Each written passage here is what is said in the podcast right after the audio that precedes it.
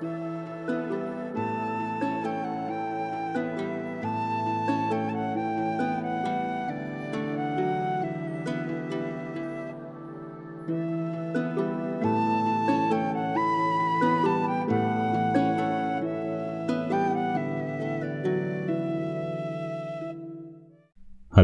und herzlich willkommen zurück zu einer weiteren Folge Viking Tantra, der Podcast. Ich bin euer Showhost, mein Name ist Sinan Huema, ich bin zertifizierter Tantra-Lehrer, Sexualitäts- und Intimitätscoach und ich bin für euch da für alle Belangen rund um Sexualität, Intimität, Beziehungen und die herrlich prickelnden Momente des Zwischenmenschlichen. Und ich saß hier gerade schon wieder einige Minuten vor dem Mikrofon, blätterte so in meiner Tantra-Bibliothek, ob ich da nicht vielleicht ein Thema habe, das heute mich irgendwie anzieht. Und doch hatte ich die ganze Zeit im Hinterkopf das Thema, das ich diese Woche auf Instagram besprochen hatte. Und es will mich nicht in Ruhe lassen, vor allem weil ich heute wieder von zwei komplett voneinander unabhängigen Frauen ein und dieselbe Bitte gehört habe, nur halt unterschiedlich formuliert, kannst du bitte deine Art und Weise zu denken, zu sehen, zu fühlen, kopieren und klonen auf sämtliche Männer dieser Welt? Und ich hatte dieses Thema diese Woche schon auf Instagram und äh, das Thema ist eigentlich, warum arbeite ich nicht mehr und primär mit Männern? Und obwohl das das Thema ist, heißt die Episode anders, aber ich werde dazu noch kommen. Und da gibt es verschiedene Gründe. Es gibt verschiedene Gründe, allerdings alles Theorien. Ich kann das nicht bestätigen. Bitte, das sind rein meine Gedanken und, und Gefühle in dieser Sache. Also das ist jetzt 100% subjektiv, was ich erzähle. Ihr könnt euch aber dazu eure eigene Meinung bilden, wenn ich, wenn ich hier jetzt erzähle. Ich glaube, dass die Dinge, die ich erzähle, die Art und Weise, wie ich denke und wie ich handle, nur deswegen so schwer zu Männern durchdringt oder sagen wir so zu, zu wenigen Männern durchdringt. Ich, ich habe männliche Follower auf Instagram. So ist es nicht. Ich habe einige einige Brüder im Geiste, die mir auf Instagram followen, die mir auch ganz herzliche, schöne Nachrichten schicken, die auch total begeistert sind von meinem Content und auch immer wieder sagen, ja, genau so, so sollten Männer die, die Welt und die Weiblichkeit und die Sexualität wahrnehmen. Also es gibt einige, die mir folgen und die, die sind halt leider sehr, sehr wenige. Man kann wirklich sagen, meine Followerschaft und ihr da draußen, die ihr zuhört, ist halt zu 98, wenn nicht sogar 99 Prozent weiblich. Und äh, ich würde, ich würde jeden Mann begrüßen, der, der dazu stößt und, und sich inspirieren lässt und, und vielleicht äh, Denkanstöße mitnimmt, anfängt umzudenken, zu reflektieren, sich selbst neu zu entdecken und vielleicht sogar mit der eigenen Vergangenheit und dem eigenen Selbst ein bisschen mehr aufzuräumen und insbesondere das eigene Ego neu zu überdenken und endlich mal gestärkt in einem gesunden Ego dazustehen. Also ich würde wirklich jeden Mann begrüßen, der, der kommt und sagt, hey, beim Sinan, da kann ich mir echt was mitnehmen. Also alle Brüder da draußen sind herzlich willkommen. Aber ich erreiche sie nicht. Ich erreiche sie aus meiner Perspektive aus zwei Gründen nicht. Grund eins ist, dass die meisten Männer dieser Welt umringt sind von denselben anderen Typen Männern. Und ähm, ich nenne das jetzt mal wo, nicht falsch verstehen, es gibt auch äh, unterschiedliche Typen bei Frauen, das hatte ich auf Instagram auch, aber bei Männern nenne ich jetzt mal den einen, diesen Basistyp, ich nenne ihn mal den Urmann, den, den, wenn man so will, den Höhlenmann, den, den, äh, den primitiven, den, den urigen, den simplen, nennt ihn wie ihr wollt. Ich nenne ihn jetzt den Urmann. Und der Urmann ist umringt von anderen Urmännern. Und die, die machen das, was heutzutage dieses Klischeebild von Männlichkeit sein soll. Dieses Klischeebild von Männlichkeit, das allerdings durchzogen ist von sehr viel toxischem Verhalten, von sehr viel primitiven Verhalten und von einer Vorprägung durch die Erziehung, die dem Männlichen alles weiche, gefühlvolle und fühlende, fühlsame und, und auch ähm, empathische abtrainiert hat im, im Laufe unserer gesellschaftlichen Entwicklung haben wir uns nicht gerade zu den äh, nicht, nicht in allen Ebenen des Lebens immer zum Besten weiterentwickelt in unserer Zivilisation. Den Männern wird oder den Jungs, wobei langsam da wieder so ein Shift kommt, was das angeht, aber trotzdem wurde den, den Männern so in meiner Altersriege als Kindern beigebracht, man soll nicht zu viel weinen, man soll nicht zu viel über Gefühle sprechen, äh, generell Gefühle sprechen, das ist Mädchenkram, man soll nicht zu weich sein, nicht zu sanft sein und, und man soll nur männliche Sachen machen, man soll Fußball gucken und sich mit Autos beschäftigen und äh, Feuer machen und, und Holz hacken und diese, ihr kennt diese Klischeebilder. Ich glaube, ich hatte hier sogar schon mal das Thema. Diese, ich glaube, in der Episode toxische Männlichkeit. Einfach mal reinhören. Und diese Männer sind umzingelt von anderen Männern, die dieses Bild ebenfalls leben. Und in dieser Gruppe wird man schief angesehen, wenn man aus der Reihe tanzt. In dieser Gruppe der Urmänner darfst du nicht zu auffällig sein, du darfst nicht zu gefühlvoll sein, du darfst nicht zu sanft sein. Genauso ging es mir damals, äh, bevor ich anfing, meinen Freundeskreis etwas selektiver zu gestalten, was Männer anging, wurde ich von allen Jungs in meinem Umfeld, von allen äh, Jungen in meiner Schulklasse oder auch in, in peripheren Freundeskreisen, wurde ich immer seltsam angesehen.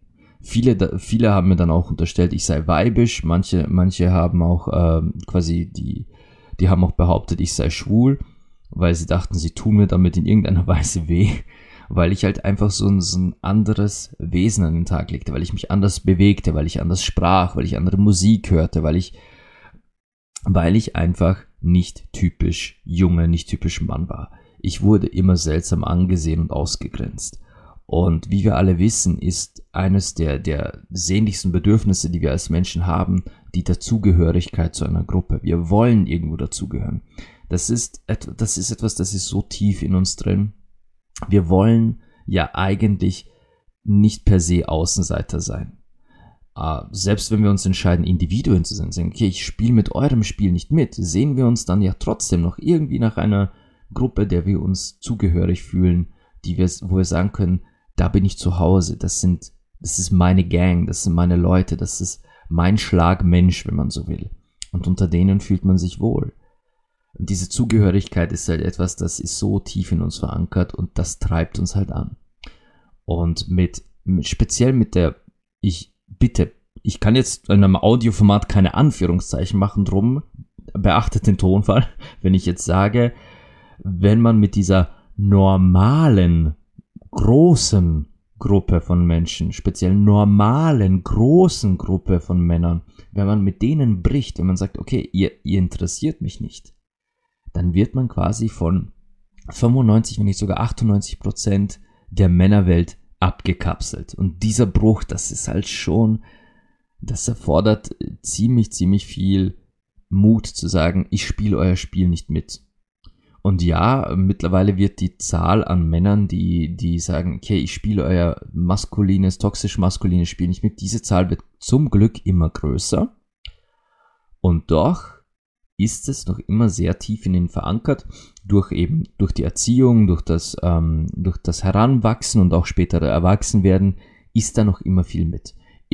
In unseren Köpfen ist ganz, ganz viel Fremd, Fremdmaterial. Über das sollte ich echt auch mal eine Folge machen. In unseren Köpfen, in unseren Gedanken, in unseren Entscheidungen, wie unser Leben abzulaufen hat, was uns gefällt, was uns nicht gefällt, was uns gut tut, was uns nicht gut tut, ist verdammt viel Fremdmaterial. Erst wenn man sich wirklich mit sich selbst beschäftigt, beginnt man langsam herauszufiltern, was bin wirklich ich und was wurde mir antrainiert anerzogen. Aber über solche Dinge rede ich hier eigentlich schon im Podcast in fast jeder einzelnen Folge. Aber ja, es ist ein langes, langes Thema. Und auch wenn man sich als Mann jetzt abkapselt von dem toxischen Verhalten und sagt, man, man ist, man will da nicht mitspielen, schwingt da trotzdem ganz viel von diesem urmännlichen noch immer mit. Drum sage ich, ist die Zahl der, der wirklich von diesem Bereich losgelösten Männer gar nicht so hoch, obwohl sich mehr und mehr Männer von diesem Bereich, von dieser Urmann-Gang lösen. Und dann kommt, dann gibt es noch die zweite Gruppe, wo ich es schwer habe, mit ihnen in Kontakt zu kommen.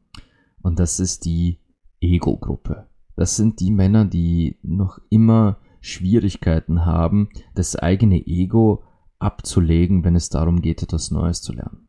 Ich selbst war früher nicht anders. Ich selbst war früher absolut nicht anders. Und es gibt noch immer Lebensbereiche, wo, wo mir mein eigenes Ego und mein eigener falscher Stolz äh, noch immer so ein bisschen äh, die Strippen ziehen. Jetzt, äh, was wäre so ein Musterbeispiel? Angenommen, ich, ich würde gerade äh, mir, ich habe mir gerade in den Kopf gesetzt, ich baue einen, ich baue ein Regal.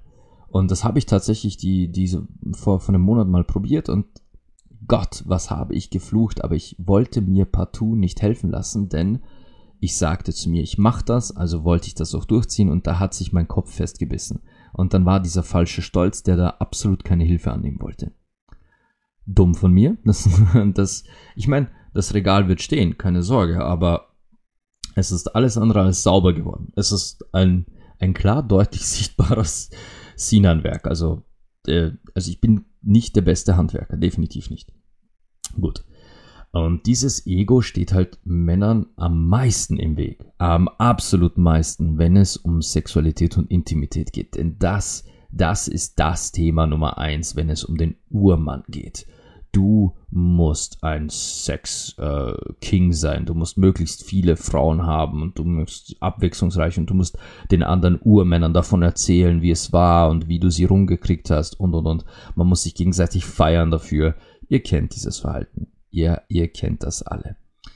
Und Sexualität wird bei den Urmännern schon im, im jungen Alter und in der Pubertät so hoch gelobt und es wird quasi so suggeriert und kommuniziert, dass du als Mann immer der Bringer sein musst.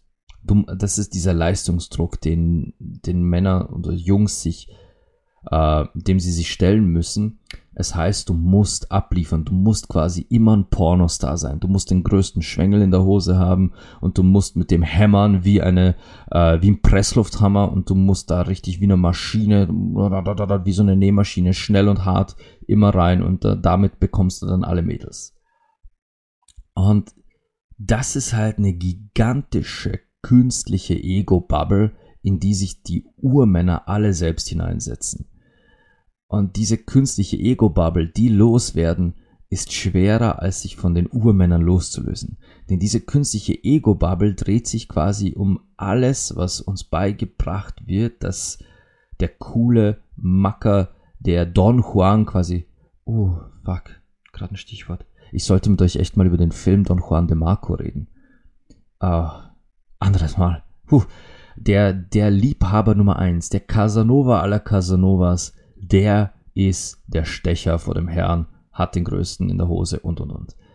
Und das, das, dieses künstliche Ego oder dieses falsche Ego-Bild loswerden, das ist das Schwerste, was ein Mann mit sich selbst aus, ausringen muss. Und wenn man dieses Ego aber mal abgelegt hat, oder besser gesagt, wenn man sich mal dessen bewusst wird, was das Ego tatsächlich ausmacht, dann erst kann man beginnen, dass man sich öffnet. Denn bis dahin, so habe ich das Gefühl, wehren sich die meisten Männer gegen die Dinge, die ich sage, denn sie wissen ja, wie es geht. Die, ich meine, er weiß, er ist schließlich ein Mann, also weiß er, was er tut. Er hat eine Erektion, somit hat er alles richtig gemacht. Er hat ejakuliert, somit hat er da auch alles richtig gemacht. Dass du nicht zum Orgasmus gekommen bist, tja, das ist ja dann, dann, dann stimmt ja wohl was bei dir nicht, denn immerhin Erektion, Ejakulation, also hat er Sex richtig gemacht. Und so traurig das auch ist, das ist tatsächlich, wie die meisten 0815 Urmänner da draußen denken. Erektion, Ejakulation, alles richtig gemacht. Frau hat keinen Orgasmus gehabt. Naja, wenn er alles richtig gemacht hat, muss es an ihr liegen. Und das sind diese zwei Gruppen von Männern, die ich absolut nicht erreichen kann. Diese machen aber die größte Prozentsatz an Männern der Welt aus es gibt sie da draußen, die, die mittlerweile selbstreflektierten und, und auch ego-gesunden, sexuell offenen und, und fühlenden Männer da draußen. Die Bru ich nenne sie mal die Bruderschaft. Und die Brüder sind tatsächlich, das sind die Männer, mit denen ich super reden kann. Das sind die Männer, die verstehen, was ich versuche mit Viking Tantra zu erreichen. Das sind die Männer, die das Projekt gutheißen, die mir zuhören und die selbst auch mega coolen Input bringen. Solche gibt es. Aber die Zahl ist leider noch viel, viel, viel, viel, viel zu gering. Und wenn ich jetzt tatsächlich mal einen dieser Urmänner erwischen würde und sage, okay, lass uns hinsetzen, lass uns, lass uns etwas bewegen. Wie, wie erkläre ich euch das jetzt?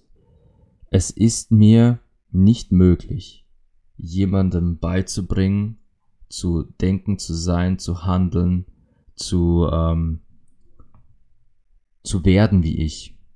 Das geht nicht. Nicht nur, weil, weil jeder von uns ein Individuum ist und jeder Mensch für sich selbst anders entscheidet und andere Wege geht und entsprechend anders agiert, sondern was ihr verstehen müsst, meine lieben Follower, Zuhörer und alle, die ihr, die ihr diese, diesen Kanal mittlerweile verfolgt, dass ich so geworden bin, wie ich heute bin. Das geht. Also streng genommen geht das zurück auf meine allerersten sexuellen Erfahrungen, meine allererste sexuelle Neugier, die ich wirklich im Kindesalter hatte. Und da hat es schon angefangen, dass ich aus, dass ich aus irgendwelchen Gründen immer dachte, diese Sachen, Nacktheit, die, die äh, Geschlechtsorgane, das ist was Interessantes. Ich will mehr darüber wissen, ich will mehr darüber erfahren. Ich habe mir die Sexheftchen von meinem Papa geklaut und habe die, hab die durchgeblättert voller Neugier. Aber dass ich dann wirklich begonnen habe, umzudenken, dass ich die, auf die Reise mich gemacht habe, zu dem Mann zu werden, der ich heute bin, das sind 20 Jahre mittlerweile. Oh ja, 20 Jahre, in denen ich wirklich aus, aus erster Hand, auf, aus nächster Nähe, auf Tuchfühlung gelernt habe. Vor 20 Jahren, und hier sind wir jetzt bei dem, bei dem Titel dieser Episode. Vor 20 Jahren hat ein Mädchen verändert, wie ich Sex und Frauen wahrnehme. Das für alle Zeit. Ich war 15 Jahre alt und entsprechend war auch sie gerade 15, 16. Ich, ich weiß es ehrlich gesagt nicht mehr, wie alt sie war. Ich kann euch aber sagen, wir, wir wollten, wir waren, wir waren geile Teenager. Mehr waren wir nicht. Wir waren dauergeile Teenager und wir wollten einfach Sex. Also haben wir uns immer wieder irgendwo getroffen und haben dort halt dann Sex gehabt. Und das ging so dahin über, ja, ein, zwei Monate. Quasi fast jeden Tag, dass wir uns irgendwo getroffen haben und, und auch entsprechend Sex hatten. Und so am Ende des zweiten Monats oder ist ich, Mitte des zweiten Monats, ich weiß es nicht mehr genau, ähm, waren wir gerade so fertig und dann fragte ich sie, wo wir uns morgen treffen wollen und sie sagte, nee, äh, morgen wird nichts. Ich, okay, dann übermorgen? Nein, das wird auch nichts. Äh, danach? Nein, das wird auch nichts. Und es ging so dahin und ich fragte dann, warum nicht? Bist du irgendwie auf Urlaub? Nein. Hast du wen kennengelernt? Nein. Dann sagte ich, hey, was ist es dann? Warum sehen wir uns jetzt dann die Tage nicht? Und dann saß da dieses Mädchen und ich bewundere sie noch heute dafür, dass sie dies, dass sie es schaffte, was, was teilweise erwachsene Frauen heute nicht schaffen, mir einfach ins Gesicht zu sagen, weil der Sex mit dir so langweilig ist und das will ich für mich nicht mehr. Das hat sie mir ins Gesicht gesagt. Und da saß ich also 15 Jahre alt, gerade quasi am Entdecken, was ich mit meinem Teil da unten so anstellen kann und was es, äh, wie, wie, wie, auf wie viele verschiedenen Weisen, dass man Sex haben kann. Und das Mädchen, mit dem ich gerade Sex habe, sagt mir ins Gesicht, ich bin langweilig. So, jetzt saß ich da und hatte die, hatte die Möglichkeit, also hatte zwei Möglichkeiten. Möglichkeit eins: ich konnte in den vollen verletzten Ego-Modus gehen. Ich konnte mein gekränktes Ego dann voll aufplustern, sauer werden, sie beschimpfen, sie fragen, was ihr denn einfällt und dass sie ja keine Ahnung hat und dann möglichst allen im Umfeld sagen, dass falls sie irgendwas erzählen sollte, sie natürlich lügt. Das wäre meine erste Option gewesen. Wäre auch die einfachste Option gewesen. Einfach mal kurz in einen Rage-Mode und nie wieder mit ihr reden. Ich entschied mich aber für Option 2. Denn Option 2 war für mich in diesem Moment schlüssiger, weil ich, ich war, als sie mir das sagte, ich war enttäuscht. Ich war absolut in meinen Grundfesten enttäuscht von mir selbst. Ich saß da und dachte mir, dieses Mädchen hat mir jetzt wochenlang ihren nackten Körper geschenkt. Dieses Mädchen hat wochenlang mir erlaubt, sie zu berühren, sie zu küssen, sie zu lecken, sie zu streicheln, mit ihr Sex zu haben in allen Variationen und Stellungen. Und es war immer langweilig für sie. Und ich war so enttäuscht von mir selbst, dass ich zu mir selbst sagte, nein, Das lasse ich nicht zu. Ich lasse nicht zu, dass ich je wieder eine, ein, ein, eine Mädchen oder eine Frau langweile, die mir dieses Geschenk macht. Also habe ich angefangen umzudenken. Und ich entschied mich, sie zu fragen, dann sag mir, was ich besser machen kann, sag mir, was anders möglich ist, sag mir, wie du es willst. Und von dem Tag an schwor ich mir, nie wieder ignoriere ich die Bedürfnisse und was im Kopf einer Frau vorgeht. Nie wieder. Und es entwickelte sich fast schon äh, ein, ein pedantisches äh, Schema, wo ich tatsächlich immer wieder nachfragte. Nicht, aber nicht so, war ich gut? Hat das gepasst? War ich, äh, war ich denn gut im Bett? Nein, nein, nein, nein, nein. Ich wollte einfach wissen, vorab schon, was gefällt dir? Was erregt dich? Was erzähl mir von deinem Körper? Erzähl mir deinen Körper und lass mich deinen Körper kennenlernen, damit ich weiß, was dein Körper für Bedürfnisse hat und was, was es ist, das ich dir geben soll jetzt. Erzähl mir von dir, von deinem lustvollen Körper. Damit fing es an, meine, meine Fragerei, meine Nachbohrerei. Da fing eine fast schon akribisch wissenschaftliche Forschung an, wo ich feststellte, holy shit, kein einziges Mädchen, keine einzige Frau ist je wie die andere. Und aus jeder neuen Begegnung konnte ich etwas Neues lernen. Aus jedem neuen Gespräch konnte ich irgendetwas Neues mitnehmen, konnte ich äh, eine neue Perspektive gewinnen, einen, einen neuen Zugang, eine, eine ganz andere Technik. Und das, das hielt sich, oder besser gesagt, das hält sich heute noch. Denn ich habe noch immer nicht aufgehört nachzufragen. Ich habe noch immer nicht aufgehört dazu zu lernen. Ich habe noch immer nicht aufgehört, jeden einzelnen Körper als ein neues Wunder zu sehen. Als ein neues, faszinierendes Wunder. Einen Körper, der mir neue Dinge erzählen und, und erklären und beibringen kann. Bis heute. Und es wird auch nie aufhören. Ich erinnere mich damals mit meiner Ex-Freundin, die ich kennengelernt hatte. Da grundsätzlich hatten wir echt Leidenschaft, echt Feuer zueinander und wir, wir, wir haben uns gegenseitig auch angesprungen.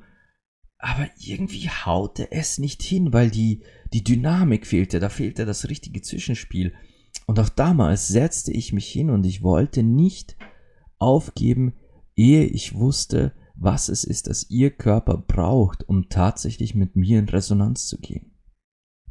Ah, es, es wäre fast die Beziehung dran gescheitert, weil wirklich obwohl wir so viel Lust aufeinander hatten, wir sexuell einfach nicht kompatibel waren. Ich musste echt wieder ganz viel dazulernen, um einen, einen ganz neuen Menschen, eine, meine Ex war ein ganz neuer Typus Frau, die, die mir begegnet war. So eine war mir bis dato noch nie begegnet damals, als wir das erste Mal zusammenkamen.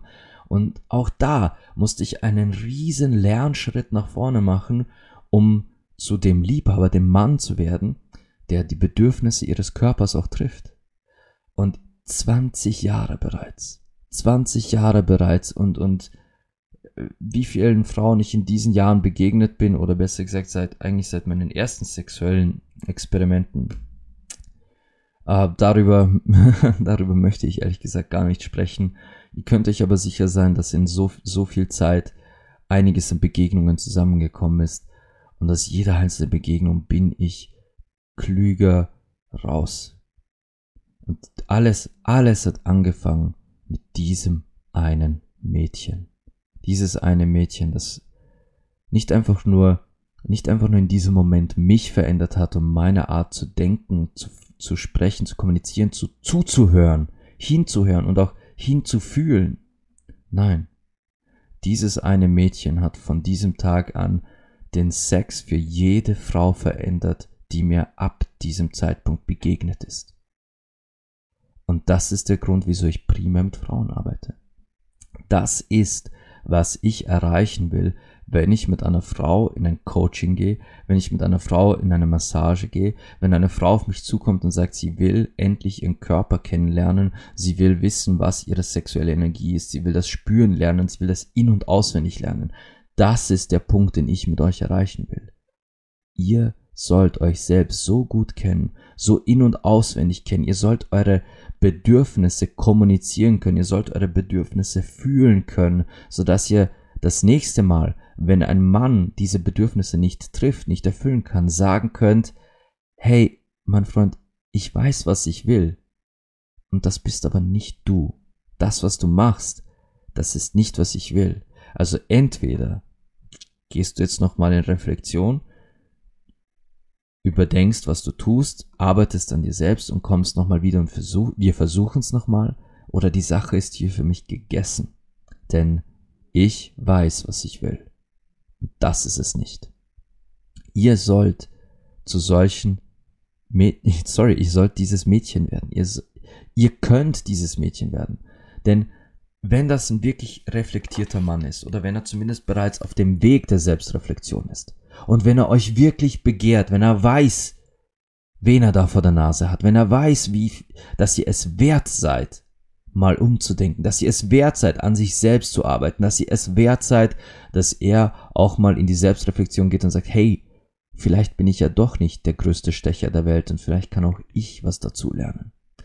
Dann wird er das auch tun dann wird er das auch tun. Er wird genauso wie ich beginnen umzudenken, dazu zu lernen, denn er weiß, am Ende dieses Umdenkens, am Ende dieses Lernprozesses wartest du, die Göttin, die, auf die er schon so brennt, deren Nähe er spüren will, die er, die er schmecken, spüren und, und einfach verehren will aus ganzem Sein. Wenn er das wirklich will, dann wird er umdenken und dann wird er euch nochmal begegnen und dann auf Augenhöhe und dann werden ihn eure Bedürfnisse mehr interessieren als seine eigenen. Wenn er nicht so weit ist, wenn er noch nicht so weit ist, umzudenken und ihn diese ganze Aus allein die Aussage allein schon kränkt und er in sein verletztes Ego sich zurückzieht, so hart das dann auch klingt, dann seid ihr aber auch besser dran ohne ihn. Ich, ich will, ich will niemanden schlecht reden, das ist, das will ich gar nicht. Aber wer nicht bereit ist, auf die Bedürfnisse des Menschen einzugehen, die, die ihm gerade ihren nackten Körper schenkt. Und dann wie ein gekränktes kleines Kind sich zurückzieht und sagt, ja, du bist halt blöd, ja, das, sorry, aber das Sex ist einfach zu, zu schön, zu heilig, zu, zu wundervoll, zu heilsam, zu stark, zu, zu mystisch, zu energetisch, um, um sich mit so halb, halbgaren Sachen äh, abzufinden und einfach zuzulassen, dass dieser kleine Junge sich da an, an dir aufgeilt und aber in keiner Weise Rücksicht nimmt darauf, was deine Bedürfnisse sind. Sorry, aber das, das braucht ihr halt dann auch einfach nicht. Und wenn ich, wenn ich mir etwas am Ende eines Coachings wünschen würde, von jeder oder für jede einzelne Frau da draußen, dann dass sie am Ende des Tages sich selbst ein kleines bisschen besser kennt, dass sie am Ende des Tages ihre Bedürfnisse besser kennt und auch besser kommunizieren kann und dass sie dann in solchen Situationen sagen kann, ich will das nicht, ich will etwas anderes. Also mein Freundchen, du musst abliefern oder abmarschieren. So, das war das Thema für heute, auch ein kleiner Einblick in meine Vergangenheit. Und ich hoffe, ich hoffe, das Thema hat euch trotzdem gefallen, obwohl es äh, wieder jetzt nicht so sexy war, aber halt einfach äh, gerade wieder so präsent. Und wie ihr wisst, greife ich gern Themen auf, die gerade in der Luft hängen. Und wir hören uns dann nächstes Wochenende wieder. Bis dahin wünsche ich euch allen Liebe, Leidenschaft und Sex.